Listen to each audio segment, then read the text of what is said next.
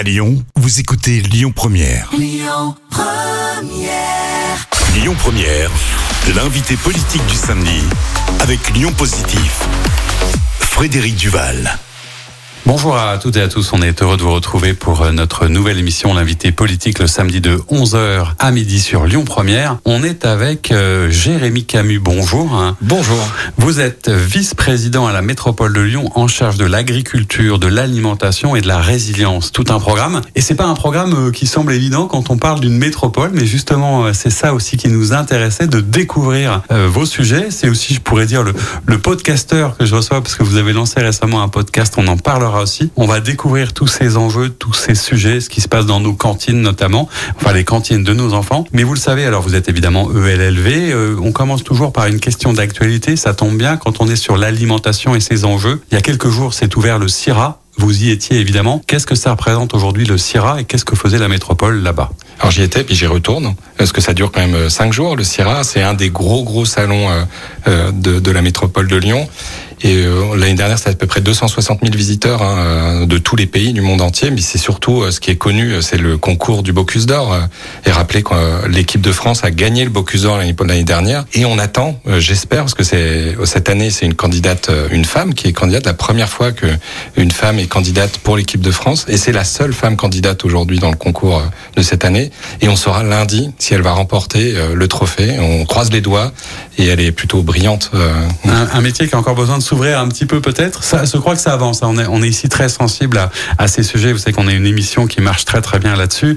Donc on suit avec attention tous les chefs, on les reçoit avec plaisir. Euh, le CIRA s'est ouvert. Alors vous n'y êtes pour rien, mais c'est quand même un contexte qui n'était pas évident. On sait qu'il y a beaucoup de gens qui viennent de l'international, de l'étranger, d'un peu partout en France. Le jour des grèves du 19. Voilà, je disais que vous étiez ELLV. Est-ce que vous vous êtes retrouvé un peu pris euh, entre le marteau et l'enclume avec l'envie de manifester et en même temps euh, l'envie d'être présent au CIRA Comment Bah, ça, évidemment, vous avez euh, géré ça Bah évidemment, c'était très compliqué, mais euh, à la limite, euh, bah, c'est comme ça, quoi. hein. Il a neigé aussi ce jour-là. On n'avait pas prévu la neige, et ce qui a pas mal po- posé de perturbations sur le, le trafic.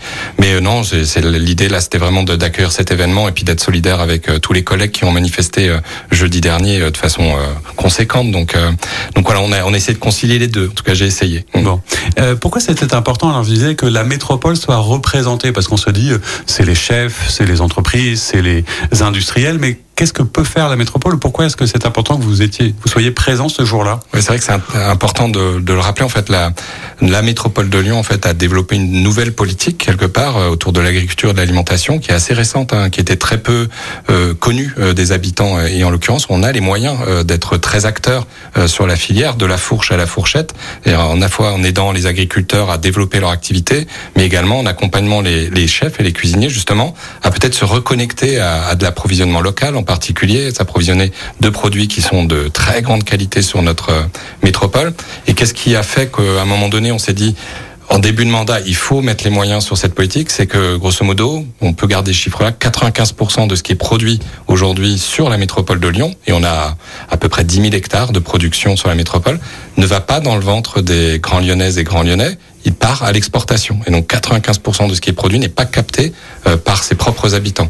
Et donc il y a ici un grand challenge, c'est euh, non pas d'inverser, l'idée c'est pas d'aller dans dans l'autarcie, mais en tout cas de ramener, de, re- de reprendre euh, main sur quelque part une partie de la production locale. Mais on va voir que c'est aussi pour ça que c'est un sujet éminemment transversal et je vais le dire assez ça. stratégique. Alors derrière cette actualité du CIRA, etc., il y a la question, vous l'évoquiez évidemment à travers le Bocuse d'Or, la présence des toques blanches, des chefs lyonnais, etc. Est-ce que est-ce que Lyon est toujours euh, la, capitale de, de, de la gastronomie, euh, du bien manger, etc. Je- je- J'en parle parce qu'évidemment, euh, les Lyonnais ont suivi avec attention, d'une part, les débuts plus que contrastés de, de la cité de la gastronomie. Alors, c'était pas sous votre mandat, mais je suppose que vous suivez ça. On a eu récemment l'annonce de, la fin, hein, de, la présence de, tous les commerçants au hall de l'Hôtel Dieu, etc. Est-ce que ces sujets-là, d'abord, vous concernent, vous interpellent, et est-ce que ça entache cette primauté comme ça de, de, de, de Lyon en tant que capitale de la gastronomie Non, ben, le, le, le CIRA montre qu'on est encore la capitale de la gastronomie euh, et, et en l'occurrence parce qu'on a encore des chefs qui sont très innovants euh, dans le secteur de la gastronomie et qui euh, justement euh, vont dans l'air du temps, c'est-à-dire qui vont euh, vers plus d'approvisionnement local, qui vont vers plus de conscience au, au niveau écologique de leur de leurs propositions dans les assiettes. Et puis euh, la tradition finalement est toujours présente. Et vous disiez est-ce que ça m'intéresse? En l'occurrence, Bruno Bernard, président de la métropole, au début du du mandat, m'a confié le dossier de la Cité de la gastronomie, qui était plutôt l'échec de l'ancien mandat, avec une proposition qui n'a pas rencontré son public. donc on a travaillé justement à reconnecter. Qu'est-ce qui n'a pas marché selon vous et quelles étaient vos priorités aujourd'hui? La nouvelle Cité de la gastronomie, elle raconte quoi et pourquoi elle va marcher? En gros, la, la, nouvelle proposition de la Cité de la gastronomie, peut-être pour prendre un contre-pied avec ce qui avait été proposé auparavant, c'est de dire elle est déjà la Cité de la gastronomie de, des habitants de la métropole de Lyon. Et donc rendre accessible ce lieu euh, déjà un, lieu assez emblématique de, la ville de Lyon et de la métropole, l'Hôtel Dieu. Euh, beaucoup de personnes sont nées euh, dans cet établissement, donc il appartient aux habitants de la métropole et donc leur dire que cette proposition qu'on va mettre dans la cité, elle doit être accessible même aux plus précaires, c'est-à-dire les gens qui vont venir. Et donc c'est pour ça qu'on a mis d'ailleurs la gratuité comme un, cadeau en quelque sorte pour les habitants qui attendaient depuis près de un an et demi, deux ans une nouvelle proposition. Et puis là, on a continué. À la, cité est toujours ouverte évidemment, quoi, et depuis le début de l'année, euh, elle est devenue payante, mais payante à un tarif très accessible, puisqu'on a 7 euros pour les adultes et une gratuité totale pour les mineurs et les enfants. C'est un peu la, mécanique des musées, je pense à Confluence par exemple, c'est un peu la même logique. En gros, c'est reste en cohérence avec l'offre culturelle euh, bah, du, de, de, de, la métropole, euh, que ce soit le musée des Confluences, et aussi un musée, le Look hein, qui est sur le même grille tarifaire d'ailleurs que la Cité de la Gastronomie. Et, donc l'idée, c'était aussi de le remettre à hauteur d'enfance. C'est pour ça que j'insiste sur la gratuité pour les enfants, c'est que la proposition aujourd'hui que vous allez trouver à la Cité, elle est faite pour les enfants et avec ce rôle très pédagogique autour de qu'est-ce que c'est que le repas gastronomique français. Au-delà de, du fait de se mettre autour d'une table, c'est le côté sociabilisation autour du repas, mais c'est aussi le côté prendre le temps. Et donc là, quand on sait euh, les dérives que l'alimentation peut avoir avec l'alimentation rapide, euh, où on prend même plus conscience trop des aliments qu'on consomme, on amène le visiteur et en particulier les enfants prendre le temps de la dégustation. Et typiquement, quand on dit on mange pas à la cité, en l'occurrence, vous pouvez venir manger. Euh, et il y a une expérience qui est intéressante à faire, c'est le chocolat. Donc on leur propose deux euh, carrés de chocolat. Généralement, on boulotte euh, très rapidement à, la maison et on leur prend, on demande prenez le temps de, de, déguster ce chocolat et de voir que tout ce qu'il y a derrière ce chocolat. Et, et, si on arrive déjà à faire ça à travers cette cité et peut-être éveiller des vocations euh, avec les tensions qu'il y a sur le métier, euh, les différents métiers autour de la gastronomie, eh ben on aura peut-être rempli déjà un premier, euh, un ça premier passe objectif. Par, par, par, les jeunes, comme souvent. Ça passe par les enfants, ouais. Mm. Alors, et juste à côté, peut-être, je sais que vous n'étiez pas directement en responsabilité, mais sur sur le départ de, de tous les commerçants des halles, etc. Est-ce que vous avez un avis? Est-ce que vous avez un pouvoir de faire quelque chose? Alors, le, ben, l'organisation de ces elle appartient aux propriétaires des lieux et aux gestionnaires, donc euh, ils ont, ils ont, ils sont rois dans, dans leurs décisions.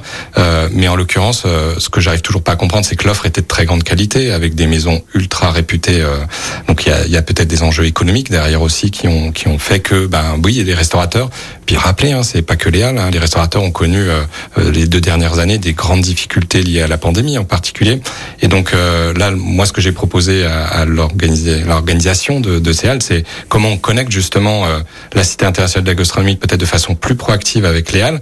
Nous générons du flux au sein de l'Hôtel Dieu. C'est déjà plus de 30 000 visiteurs qui ont visité la Cité internationale de la gastronomie en à peine deux mois. Je rappelle qu'il y en avait eu que 27 000 sur les six mois de la précédente version. Donc 30 000 visiteurs. Et nous, quand on fait notre, quand on a conçu notre, notre proposition, euh, et mon rêve, en fait, c'est quand les gens ils partent de la cité, il n'est qu'une envie, c'est d'aller manger et d'aller manger dans les bouchons, dans les bistrots, dans les gastros s'ils le veulent, mais de susciter cette envie et donc de faire vivre cette économie locale. Donc s'il y a à 100 mètres, il y a une proposition variée et accessible, eh ben, euh, on n'en sera que plus heureux euh, parce que ça sera connecté directement à la cité de la gastronomie. Donc c'est un, un, sujet à suivre avec attention. Euh, quand est-ce qu'on devient euh, vice-président en charge de ces sujets agriculture, alimentation? Est-ce que vous êtes tombé dedans comme Obélix? Est-ce que c'était votre sujet de prédilection? Comment est-ce que ça arrive dans votre vie ça? Bah, Surtout, moi je viens d'un monde rural. Euh, je suis pas lyonnais, euh, je suis au Marnais. Alors la Haute-Marne, je pense à parler à personne, mais c'est la campagne très profonde de l'est de la France où une partie de ma famille était en fait dans le monde agricole. Euh, j'ai jamais, j'ai jamais été dans le métier agricole, mais j'ai toujours baigné dans le monde agricole. Et euh, en l'occurrence, ça revient, ça me revient assez régulièrement cette ruralité. Et ma dernière euh, fonction, avant d'être élu, c'était de développer ce qu'on appelle des incubateurs d'entrepreneurs sociaux. Donc des entrepreneurs qui vont aller répondre, moi je dis aux fragilités de la ruralité. Donc les fragilités, on les connaît, c'est l'accès à la santé, euh, les mobilités, euh, ça va être l'accès parfois même à l'alimentation, y compris en, dans la campagne. Il y a des gens qui sont en très grande précarité alimentaire, y compris en, en dans la campagne où on pense que le, le grenier est là. c'est tout aussi paradoxal. D'ailleurs, c'est un des paradoxes dont on va parler dans la suite, c'est que à la fois en ruralité, on mange pas toujours à sa faim, mais à la métropole d'ailleurs non plus. C'est ça. Et en même temps, c'est étrange de parler d'agriculture. Ça fera l'objet justement de toutes les questions dans la deuxième partie de notre émission. À tout de suite. On se retrouve euh, pour la deuxième partie de notre émission, l'invité politique, le samedi de 11h à midi, toujours sur Lyon Première avec Jérémy Camus. Je rappelle que vous êtes vice-président en charge de l'agriculture, de l'alimentation, de la résilience, euh, qui sont quand même euh, des thématiques à la fois assez étonnantes dans leur dénomination. Peut-être pour juste essayer de, comprendre ce que c'est la résilience quelque part. Est-ce que c'est pas un soit un mot un peu à la mode? Pourquoi est-ce qu'on vient s'occuper de ces sujets? Et en quoi c'est politique et stratégique?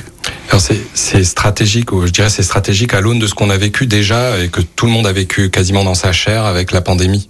Euh, on a tous vu, par exemple, euh, ben, quand euh, il y a des ruptures d'approvisionnement euh, dans nos dans nos commerces, il y a eu une ruée vers certains euh, aliments. Je me rappelle des œufs, de la farine. Ça a été, on l'a tout vécu quasiment. La moutarde, un moment. Exactement, même la moutarde. Alors lié plus à la crise ukrainienne, mais et, et, et c'est assez stratégique de se dire qu'on vit dans un monde relativement incertain. Tout le monde le, fait le constat. On ne connaît pas trop les crises qui peuvent demain nous arriver et, et qui peut les prédire aujourd'hui. on n'aurait pas pu prédire la pandémie, par exemple. Et, donc c'est une responsabilité finalement de la collectivité. Le changement climatique, oui, en revanche, on aurait pu le prédire. Ça, on peut le prédire. C'était un petit clin d'œil, mais je pense que peu de personnes. Je l'ai senti arriver. Je dis, bah oui, parce qu'on rappelle que le président Macron, il y a une petite polémique dans ses mots où il dit qui aurait pu prévoir le changement climatique. C'est pour ça qu'on se permettait ça. Oui, donc cette résilience, vous disiez, euh, on l'a tous vécu. Est-ce que euh, résilience, c'est c'est quoi? C'est une manière de se protéger, de revenir à l'essentiel, de durer? Est-ce que c'est aussi euh, quelque part une sorte de, de vision du monde, une vision politique du territoire et de la manière dont l'humanité avance quelque part? Est-ce que ça, ça rime avec décroissance? Parce qu'on vous a aussi beaucoup accusé, je dis vous, les écolos, de vous dire bah, on va se replier sur soi. On va. Est-ce que c'est la même chose ou c'est très différent Non, c'est pas la, c'est pas tout à fait la même chose. La notion de résilience, c'est de se préparer à un choc et éventuellement de l'absorber ce choc. Ce qui ne veut pas dire de revenir à l'état initial. Souvent on a pris le roseau comme image. Un roseau, il plie, plie, plie, mais il cache jamais malgré des fortes tempêtes. Puis il revient à l'état initial. La résilience c'est un peu différent. C'est que si on vient à l'état initial alors qu'on a connu euh, cette crise, c'est qu'on n'a pas compris. Donc c'est comment ce roseau finalement il plie, plie, plie sans casser, mais il sait se remettre dans une autre position pour qu'à la prochaine tempête, il n'ait pas besoin de refaire cet effort et potentiellement de risquer de se casser. Donc on est on est vraiment dans l'idée de d'adapter la ville, d'adapter la, la le territoire pour affronter euh, ces chocs. Euh, et souvent, ces chocs, ils sont liés aussi à des dizaines, des euh, j'irais presque 40, 50 ans de modèles qui ont été plutôt des modèles où on a peu misé sur le territoire comme une ressource sécurité. Je disais tout à l'heure, 95% de ce qui est produit sur le territoire ne vient pas dans l'estomac de ses propres habitants. Si on vient à des, à des systèmes euh, plus anciens, euh, bah, les gens se nourrissaient avec ce qu'ils avaient autour d'eux, et c'est ce qui leur garantissait finalement cette résilience. Typiquement, récemment, on a, on a un, un meunier qui s'est installé sur la métropole de Lyon. Il faut savoir qu'il y a six mois, il n'y avait pas de moulin pour moudre du, des grains de blé pour faire de la farine sur la métropole, ce qui nous met en tension puisque on dépend euh, ben, d'outils de transformation qui sont en dehors du territoire. Le simple fait d'installer déjà une activité économique, créatrice d'emplois. On arrive à capter une partie de la production de céréales qu'on ne captait pas jusqu'à présent, qui se transforme en farine, qui vient alimenter qui plus est aujourd'hui, les cantines des enfants, euh, on en parlera peut-être tout à l'heure, les cantines de Lyon aujourd'hui bénéficient de pain fait avec des céréales locales passer dans un moulin local. Et, ça, pour moi, c'est ce qu'on peut imaginer comme euh, outil pour permettre cette résilience. Et il manque aujourd'hui, clairement, dans l'alimentation, des outils de transformation plutôt artisanaux. Et j'en discutais encore pas plus tard que tout à l'heure avec un, un, boulanger, justement. Euh, il manque ces outils pour garantir finalement bah, ce, cette capacité d'avoir toujours la ressource disponible, quelle que soit. Et lui, il n'est pas euh, touché par la crise des céréales euh, venant d'Ukraine. Il n'est pas touché puisque lui, il a ses producteurs locaux à qui il garantit en plus euh, bah, des belles débouchés économiques. Quoi. Alors, je le disais dans votre délégation agriculture alimentation, c'est vrai que de prime abord, lorsqu'on imagine la métropole de Lyon, on se dit que c'est peut-être pas le sujet. Mais est-ce que vous pourriez peut-être nous rappeler et nous donner une sorte de, de, de carte postale un petit peu ce que c'est que la métropole? Ça veut dire qu'il y a encore des terres agricoles, il y a encore des agriculteurs, il y a encore de la production au sein de la métropole? Alors, on n'est pas épargné par euh, le fait qu'il y a de moins en moins de fermes et de moins en moins d'agriculteurs. Par contre, c'est vrai que l'image d'Épinal, c'est souvent celle euh, bah, de beaucoup de, de, gens qui ne connaissent pas forcément le, le, le territoire. C'est je passe par Fourvière, j'ai la vallée de la chimie. Bah, c'est ça, Lyon, c'est mmh. l'urbain. Mais la métropole de Lyon, c'est 59 communes et c'est beaucoup de communes qui sont encore plutôt euh, périurbaines plutôt rural. Et on a 10 000 hectares aujourd'hui d'espace agricole encore disponible sur le territoire. Sur combien C'est 20%, du territoire. Et, pour vous donner un autre chiffre qui est intéressant, qui n'est pas l'agriculture, mais 40% du territoire métropolitain, c'est de l'espace naturel et agricole. 40%. Donc ce qui reste un potentiel intéressant par rapport à d'autres métropoles ultra urbanisées. Et, et sur ces territoires-là, pour donner une carte postale, on a des producteurs qui sont présents et plutôt des jeunes générations en plus hein, qui qui ont des projets euh, plutôt, euh, je dirais, d'avant-garde finalement euh, par rapport aux enjeux qu'on qu'on va affronter, que ce soit le changement climatique ou autre, avec des très beaux porteurs de projets, typiquement Rémi et Vincent à Irigny, le sud de la métropole, qui eux font des sont arboriculteurs et, et nous on les a aider à, à, construire un atelier de transformation de leurs fruits pour qu'ils captent une partie de la valeur et, et donc ils transforment en pâte de fruits, en jus, euh, en confiture, etc. Euh, on a euh, de l'autre côté de la métropole à Genève, on a Sébastien qui lui a décidé de faire de la polyculture. C'est souvent une comment on diversifie son activité. Donc lui il est céréalier, bah, il fait des, il, il a une, un poulailler qui est mobile, donc il, il balade son poulailler, donc elles sont en plein air évidemment, très peu de, il fait des œufs. Et puis après il s'est dit tiens je vais j'aimerais bien faire mon propre, ma propre farine. Donc il a un moulin artisanal, il fait sa propre farine et il les vend en direct ou encore euh, dans mon petit euh, supermarché en bas de chez moi. Je me suis aperçu qu'il y avait la farine de, euh, de, Sébastien de Genève. Et, et, on a comme ça, c'est ça qui est assez, c'est assez passionnant cette délégation qui m'a été confiée, c'est qu'on a des ultra beaux projets euh, et plutôt très en, en, avance. Quoi. Mais quand on parle euh, agriculture, euh, oui. on y reviendra. D'abord, c'est pas évident parce que euh, la métropole, euh, ce qu'on ne sait pas forcément, c'est qu'elle a la compétence là-dessus parce qu'elle a pris une partie des compétences du, du département. En fait, c'est ça qui ça. explique que ouais. vous vous y intéressiez. Est-ce que, alors vous l'évoquez là, le, le, nombre d'hectares, etc., d'espace naturel. Est-ce que derrière ces, ces, questions, il n'y a pas aussi euh, peut-être une contradiction ou, entre l'occupation par des agricultures, par des productions et, et puis le, le, prix du foncier, la rareté du foncier, la manière dont on se développe, comment est-ce qu'on gère? Est-ce que c'est ça aussi quelque part euh, le côté stratégique, c'est l'aménagement du territoire un petit peu Exactement ça. Ouais, c'est l'équilibre de l'aménagement du territoire.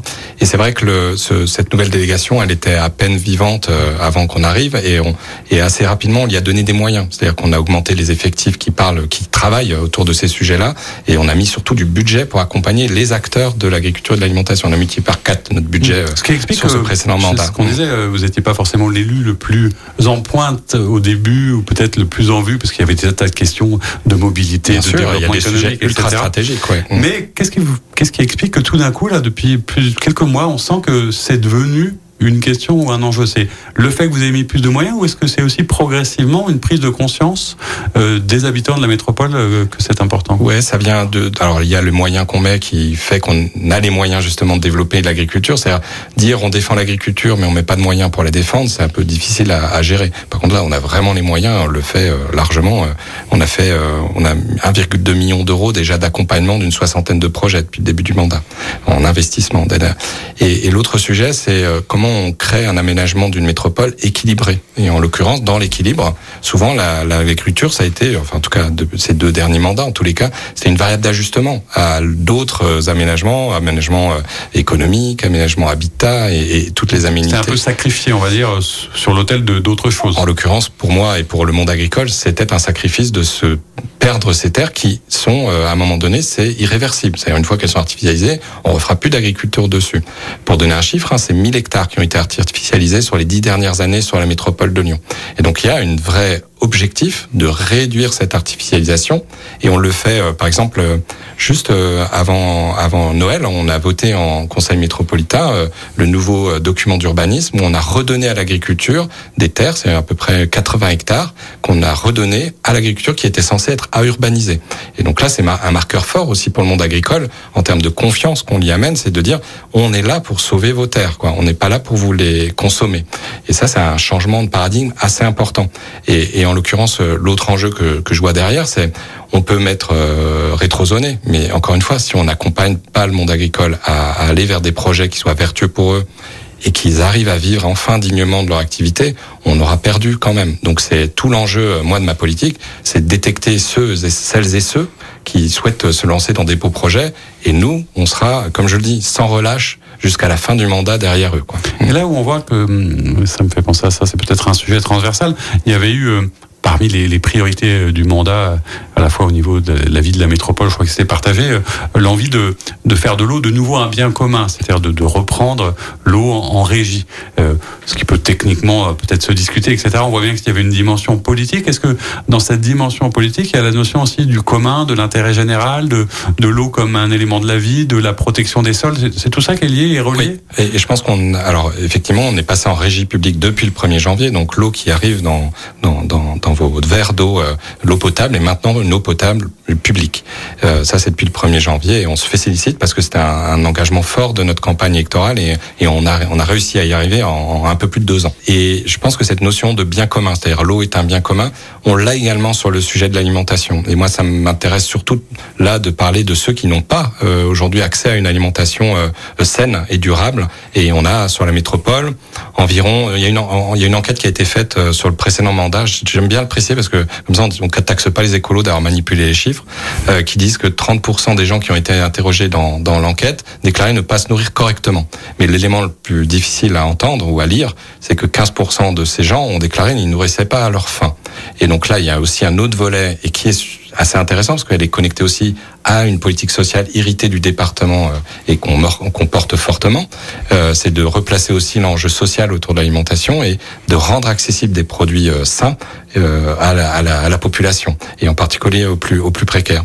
Et donc là, on va lancer en 2023, par exemple, une première action de d'arriver à payer correctement les producteurs, mmh. tout en rendant accessible parfois à moins 25% et plus les tarifs de ces produits aux plus précaires d'entre nous sur la métropole. Et on va tester ça dès 2023. Donc le rôle de la, la, la métropole, c'est à la fois de, de soutenir, d'encourager, d'inciter, y compris peut-être parfois dans les commandes publiques, ce genre de choses. Si, si on, on, regarde un peu votre délégation et les objectifs que vous fixez, euh, notamment dans, dans, dans, les rapports qui viennent de sortir, justement, on, on, se projette un petit peu. Donc une agriculture, on entend... Euh, préserver les sols, faire en sorte que les gens euh, vivent dignement de, de leur métier.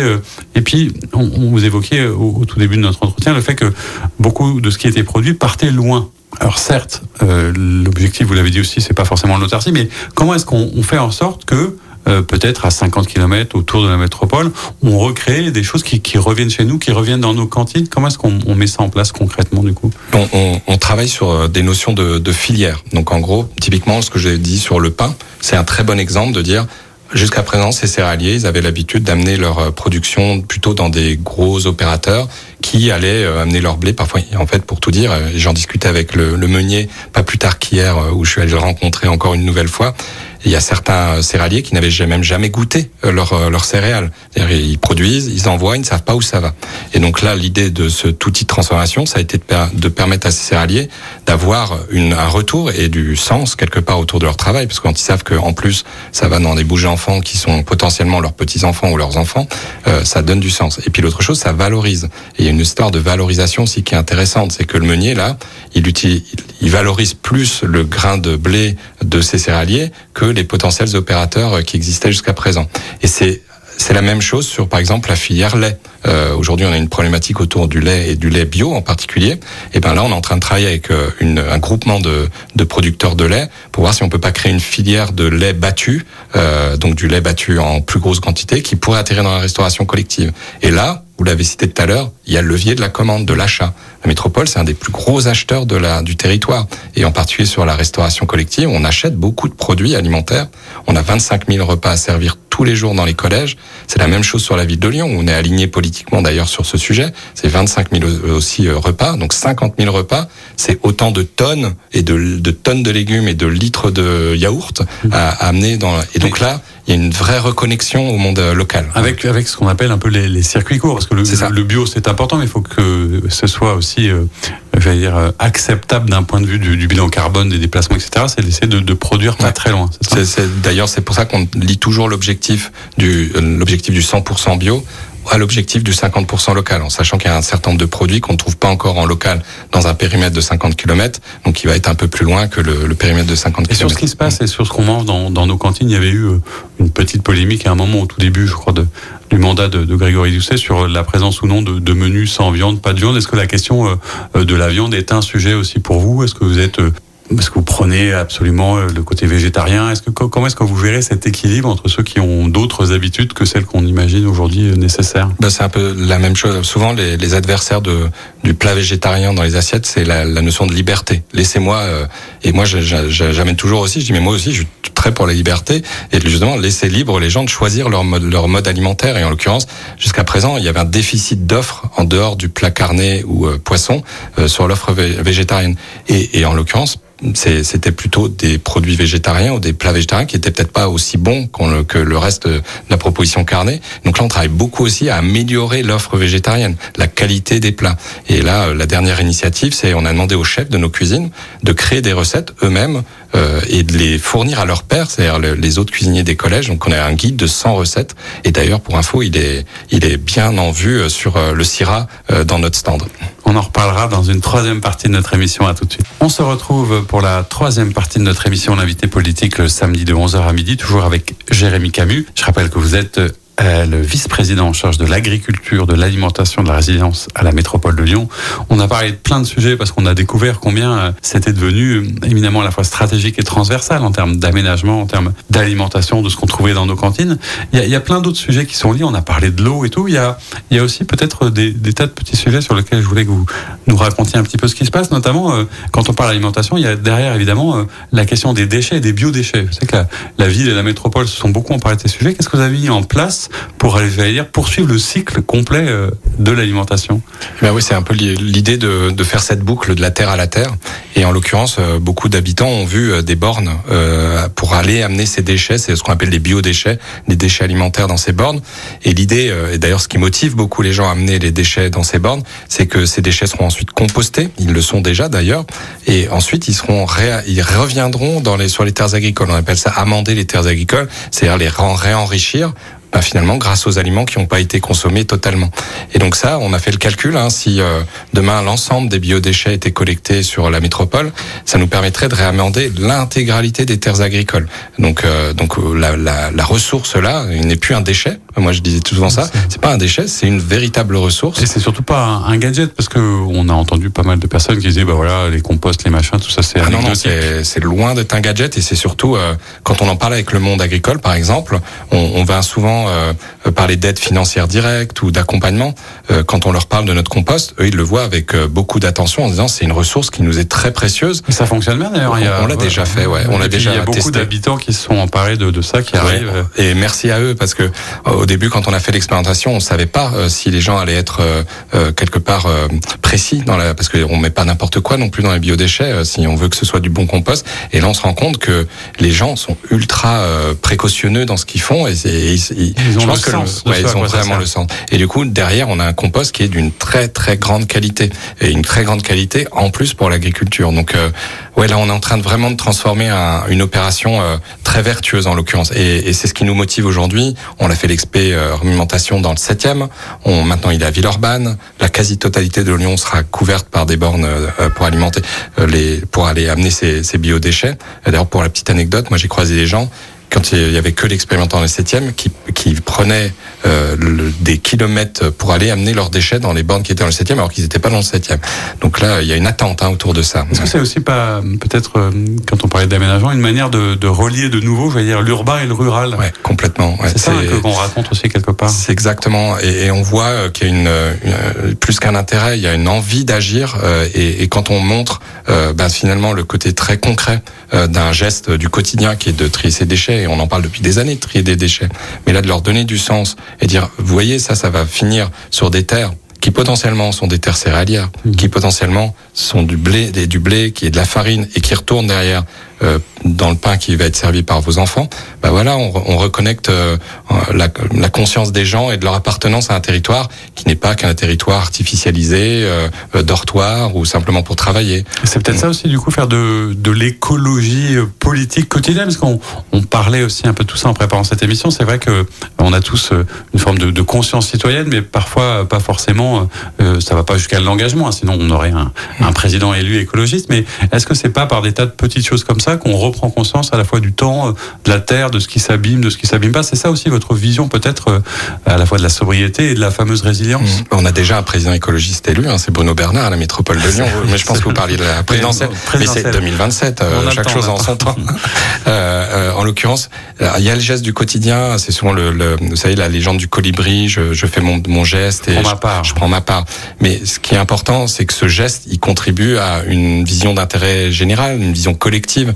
Et quelque part, ce qu'on vient de dire autour du compost, ça illustre assez bien. Je fais effectivement ma part d'aller amener les biodéchets, mais finalement, la collectivité, elle est là aussi pour organiser cette gestion des déchets et de le rendre vertueux en connectant un monde agricole où l'habitant euh, de, la cité, il peut avoir des liens avec le monde agricole, mais il les a pas en vrai euh, au quotidien. Euh, même si on essaye d'ailleurs de reconnecter aussi euh, le lien entre le producteur et l'habitant à travers son achat. Et donc on a fait une carte récemment permettre à l'habitant de, de, repérer là où les producteurs vendaient leurs euh, légumes ou leurs fruits en direct et de se dire c'est possible à quelques kilomètres de chez vous d'aller vous approvisionner directement. Alors sans aller forcément aussi loin et quand on veut relier euh, l'urbain que nous sommes devenus au, au, rural que nous étions sans doute, il y a, il y a deux expérimentations euh, sur lesquelles je voudrais vous entendre. Il y a, il y a la question d'avoir des, des, fermes urbaines. Est-ce que c'est euh, quelque chose d'anecdotique? Est-ce que c'est un modèle euh, potentiel d'avenir? Est-ce que ça va nous apporter quelque chose?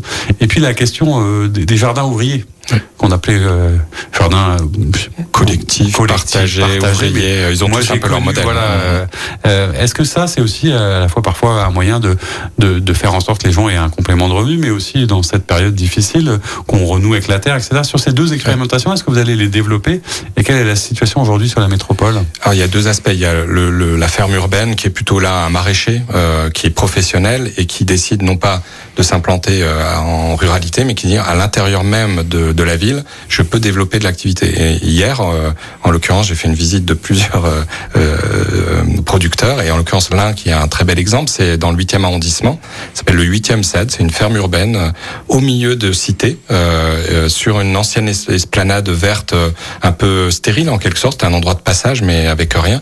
Là, c'est 2000 mètres carrés qui ont été utilisés, qui sont utilisés, et qui permettent en fait à des maraîchers ils sont deux. Ils ont, ils, ils essayent de prouver qu'avec 1000 mètres carrés de terrain, avec une agriculture euh, très orientée, très intensive et biologique, euh, d'arriver à, avoir euh, deux, un ETP par 1000 mètres carrés. Ce qui est pas, ce qui est loin d'être la règle du jeu dans l'agriculture euh, dite conventionnelle. Et c'est, alors après, c'est très spécifique euh, au, au, contexte urbain, mais en l'occurrence, ils arrivent à le prouver. Ils sont deux aujourd'hui à, à travailler sur cette parcelle. Et il y a un autre sens autour de l'agriculture urbaine, c'est le rôle social aussi et de reconnexion. Euh, typiquement, là, d'être en cœur de quartier. De... Et là, ils sont à côté d'un city park, euh, un terrain de. Donc souvent, euh, la balle se retrouve dans leur jardin. Et là, il arrive la connexion entre euh, des jeunes basketteurs et les maraîchers. Et là, il y a l'échange qui commence à arriver. Et potentiellement, il y a une reconnexion aussi à, à la, aux légumes bruts, quoi. Et, et, donc, ils font des ventes dans le quartier. Ça ressemble à ça une carotte, donc. Des, et des belles carottes en plus. Euh, et, et, donc là, cette reconnexion, elle se fait. Donc, elle a vraiment une importance. Puis après, l'autre sujet qui est plutôt, je me mets à cultiver moi-même, euh, y compris dans un contexte très urbain et très dense, euh, ben c'est aussi une, valeur forte, en l'occurrence, pour contrer l'inflation et d'avoir ses propres légumes et, en, particulier les légumes, j'ai envie de dire, euh, accessibles parce que je les ai cultivés moi-même. Et sur la métropole, on est bien doté en jardin collectif en général, on a à peu près un peu plus de 250 hein, sur toute la métropole jardin. C'est quasiment 100 hectares de mobilisés sur du jardin. C'est juste pour dire que c'est pas anecdotique. C'est pour ça que je dis ça parce que souvent on a l'impression que euh, les gens jouent avec de la pâte à modeler, quoi, grosso modo, que c'est pas. Non, non, c'est pas anecdotique. Ça a quand même un atterrissage foncier important. Et dans le dernier document d'urbanisme, on s'est rendu compte, par exemple, qu'on avait des freins à, la création de ce genre de, de, de ferme urbaine. Et donc, par exemple, c'était pas possible en cœur de cité d'avoir une une baraque euh, pour pouvoir ranger ses outils. C'était pas possible d'avoir des serres au milieu d'une ville. Donc, on a modifié le, les documents d'urbanisme pour que, à partir de là, début janvier, on puisse enfin pouvoir demain voir une serre au milieu des immeubles, des cabanes de jardin et d'avoir une vraie agriculture urbaine. Quoi. Alors ce qui est intéressant, c'est on parle souvent dans cette partie de politique nationale, mais euh, moi ce qui, ce qui m'intéressait, c'était peut-être justement euh, de voir comment, euh, je vais dire, d'abord, est-ce que la métropole de Lyon est est un exemple aujourd'hui euh, en France parmi les autres métropoles Est-ce que vous êtes en avance? Et puis comment est-ce qu'on fait le lien, euh, je vais dire, entre le local et le national? Après tout, vous êtes un homme politique, enfin du moins vous avez des, des choix et des actions politiques, vous êtes engagé. Est-ce que vous avez l'impression que ça, c'est comme une expérimentation, comme un laboratoire, qu'il faudrait le modéliser plus largement? C'est exactement. Euh, euh, alors par rapport aux autres collectivités, je dirais, on a surtout de la chance d'être dans une métropole qui a beaucoup de compétences. On l'a dit tout à l'heure, la compétence euh, sociale, la compétence agricole, d'arriver à lier ces politiques publiques, être transversales, ce qui n'est pas le cas de la plupart de mes homologues, qui soient soit situés dans des départements mais pas sans, la compétence qui leur permet d'aller, par exemple, sur de l'urbain, de, de l'urbanisme, comme je l'ai dit tout à l'heure en exemple, les modifications des règlements. Puis ceux qui sont en communauté urbaine ou en mairie n'ont pas la compétence agricole qui m'est très utile euh, pour pouvoir développer les projets. Donc ça, c'est une chance qui, qui permet aujourd'hui de se dire que la métropole est plutôt euh, en avant-garde sur ces sujets-là.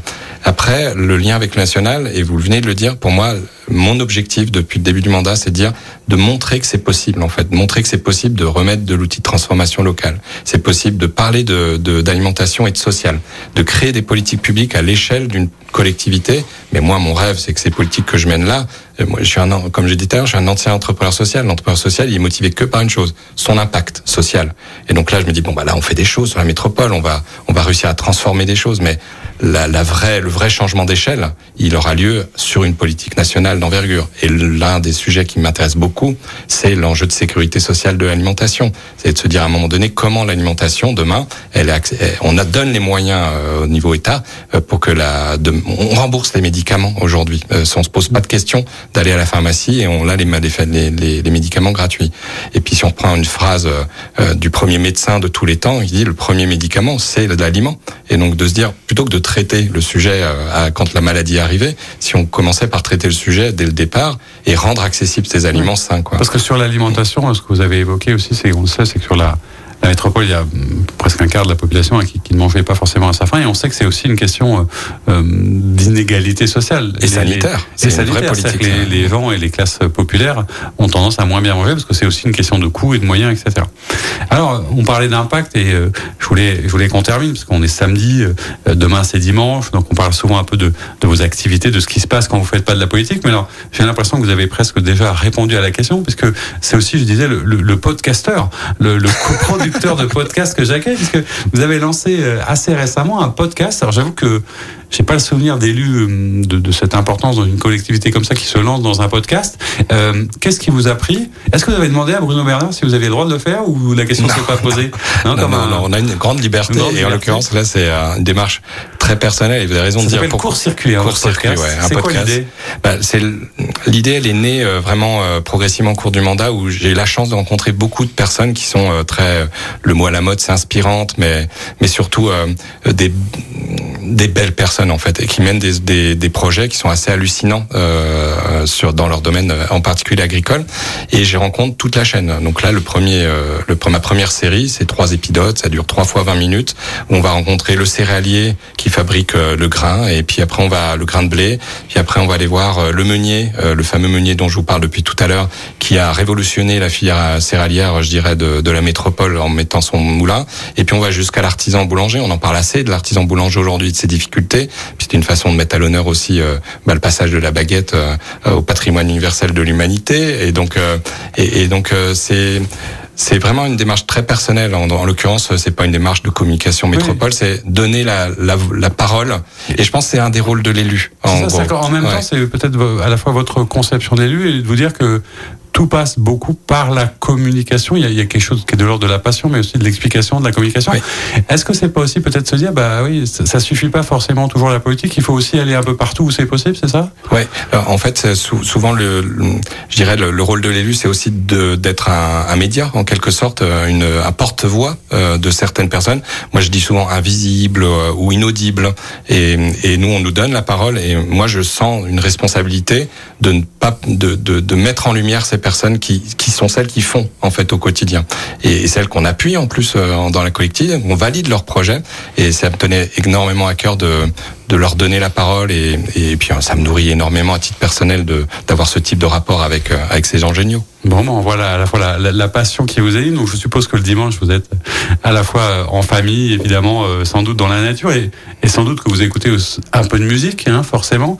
Euh, et on se quitte souvent dans cette émission, euh, toujours même, avec un morceau que vous avez choisi. Alors là, euh, ça n'étendra pas nos auditeurs. Vous avez choisi un titre de, de Ridan qui s'appelle L'agriculteur. C'est exactement ça. Est-ce que là, tout est dit quelque part? Qu'est-ce qui vous a inspiré ben, En fait, Qu'est-ce que ça raconte ce titre? En fait, ce, ce titre, il, mais je laisse les gens le découvrir, mais il invite un peu à la méditation quand même. C'est quand même un personnage qui se dit euh, j'en ai marre de cette société, j'ai envie de revenir à l'essentiel en quelque part. Et quand lui il parle d'essentiel, il passe, il parle de devenir agriculteur. Il se dit je m'en vais là-haut sur la colline. Et puis euh, alors c'est pas c'est pas la même chanson que Jodassin. Un peu comme Pierre Rabhi nous avait appris plein de et choses. Et en gros l'idée c'est de revenir à l'essentiel et de revenir peut-être à ce qu'on se dit depuis tout à l'heure, des, des, des, choses qui paraissent tellement évidentes et, euh, et, et, qui et qui méritent juste de maintenant de, de passer à passer à l'action quoi. Mmh.